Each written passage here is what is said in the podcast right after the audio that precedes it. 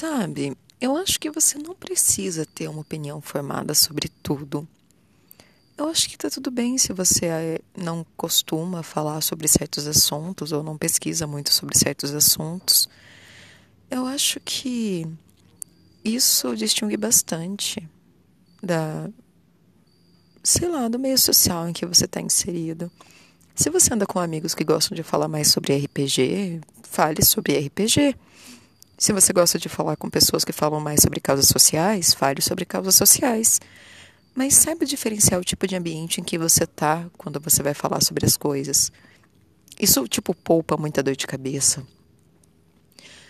Eu também acho que deveria ter uma zona neutra na internet para alguém que, tipo, não está querendo discutir sobre certos assuntos. Por exemplo, eu não quero ter que ficar brigando com adolescentes com fotos do Thomas Shelby e eu também não quero ter que ficar defendendo os pontos de vista que eu tenho o tempo todo.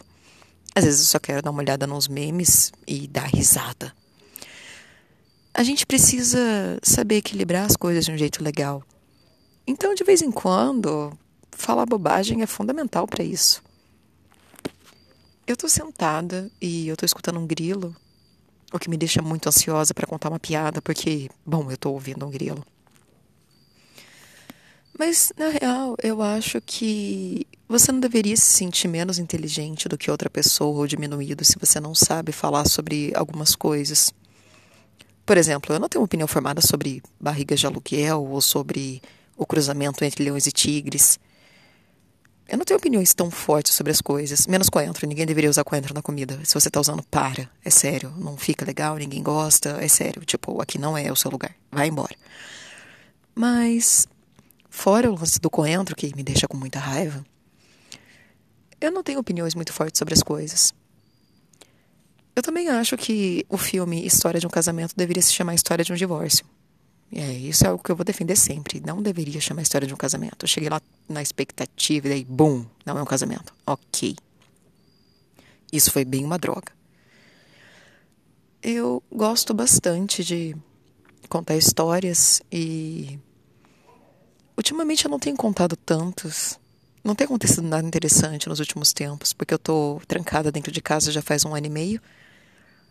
Ah, mas a pandemia começou só faz um ano. Um ano e meio. Então, eu não sei muito bem se eu sou a melhor pessoa do mundo para dar dicas de convivência social. Mas eu posso dizer para você: não se misture com pessoas que usam boinas em bares. É sério, elas sempre vão falar de coisas aleatórias. Também não faça amizade com cinéfilos. Eles discordam bastante do meu comentário sobre história de um casamento, então eu não gosto muito deles. E evite conversar com professores universitários fora da sala de aula. Isso pareceu muito específico, cara. Tá tudo bem? Tá, tá tudo bem. É que eu não me sinto muito confortável conversando com professores. Hum, sabe aquela garota que aparece no rolê, tipo, com shocker? Desconfie. Apenas desconfie. Não, mas é só achando desconfie. Desconfie muito. E garotas que pintam o cabelo de laranja. Ah, mas eu não tenho opiniões fortes. Nada de choque. Homens que vão de gravatas em bares, tipo botecos. Desconfie também o que eles estão fazendo ali. É, é para você pensar. Eu tava vendo esses dias o pessoal reclamando do Tinder. Eu nem sabia que o Tinder ainda existia, cara. Foi tipo uma revelação. Foi tipo, ah, porque eu marquei um encontro no Tinder. Tipo, o quê? O Tinder ainda existe?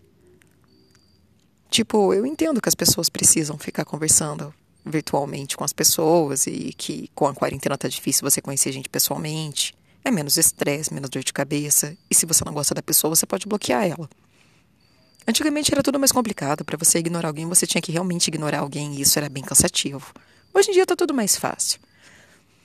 Mas enfim, eu tava vendo pessoas falando sobre encontros que deram errado para elas no Tinder. E tipo. É, cara, meio que é o que você merece por estar no Tinder, sabe? Ou você consegue sexo ou você consegue um encontro bosta, o que não é tão diferente do que acontece na vida real. Então, vou falar para vocês, eu não posso falar muito sobre.